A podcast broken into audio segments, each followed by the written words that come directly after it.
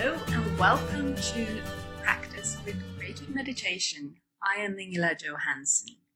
Today I created an exercise with two of my favorite things. I made some coffee and it's really strong one, so it's better for painting with than to actually drink. And I put out some chocolate. I'm using dark chocolate, but you can actually use milk chocolate as well. I also put out some blue fluid ink, a brush, some water, and I got some Chinese ink as well because sometimes I love to mix Chinese ink with, you know, the coffee color, as you will see.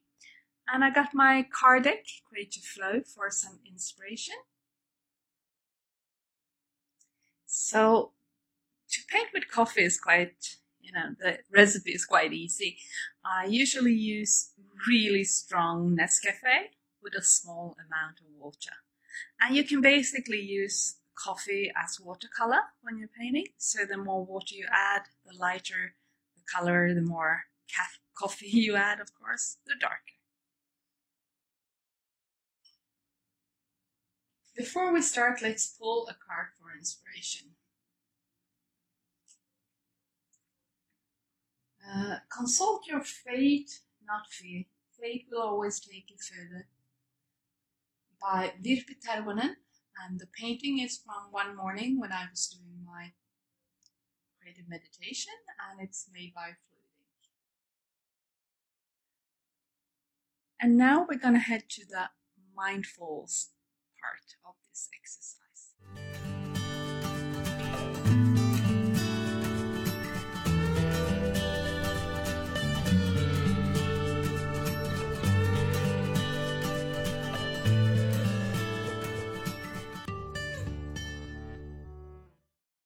I hope you enjoyed coffee and the chocolate. Now it's actually time to do some painting. Uh, I'm going to start with pouring some coffee onto the page.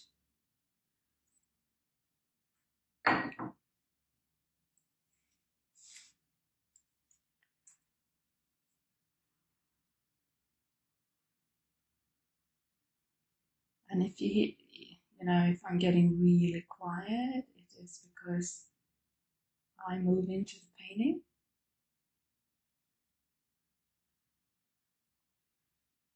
I'm sorry. That's, that's, just how I work. So as you can see, the coffee runs smoothly on the watercolor paper. To me, it works exactly like watercolor. And it works well to mix it with watercolor as well.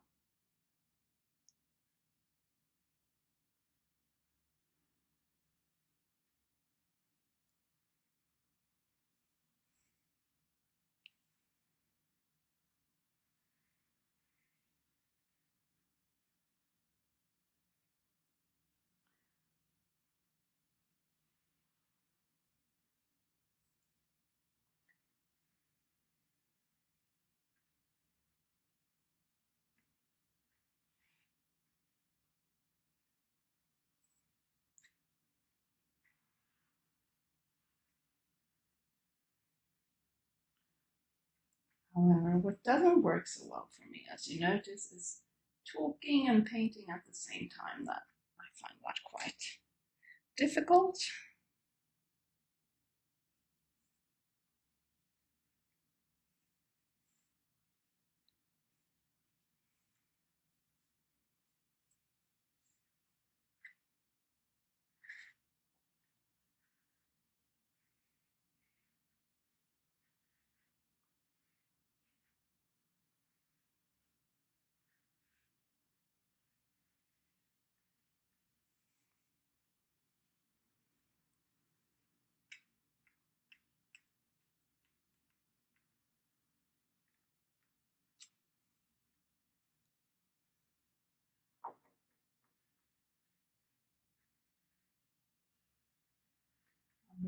Some blue ink.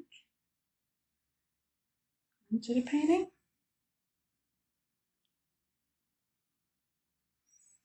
And I've forgotten about the chocolate. So as you see, I'm using chocolate as I would use a crayon. Tends to work better when it's not too wet though. So now it's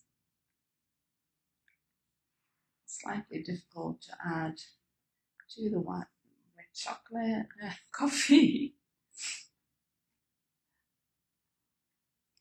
I just wanted to show you a little bit how it works. These materials are really a lot of fun to play with. You can shade the sides to it.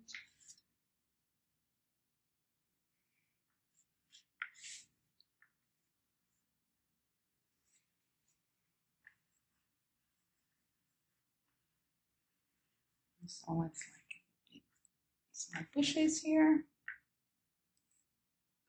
And I like how the coffee gets really deep. And as you see, when I have some blue ink in my brush, the coffee becomes a beautiful turquoise.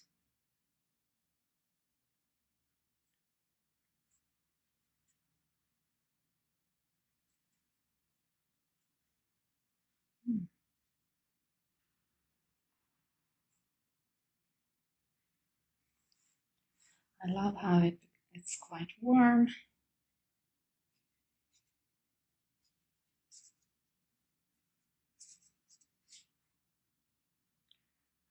Comes to blue. Well, you guessed it. I'm just adding some some more coffee to the ink. As you see, they mix well.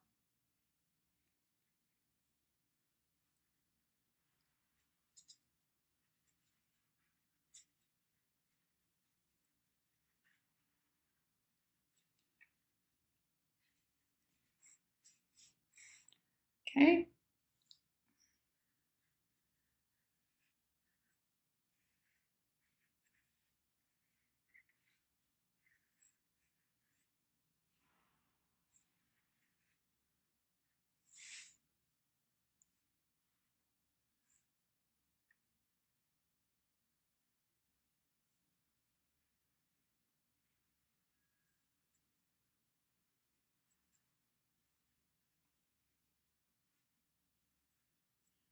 I just want her to be the focal point, so I put on some more blue on her. There you have it. You have the coffee, ink, and chocolate painting. Thank you.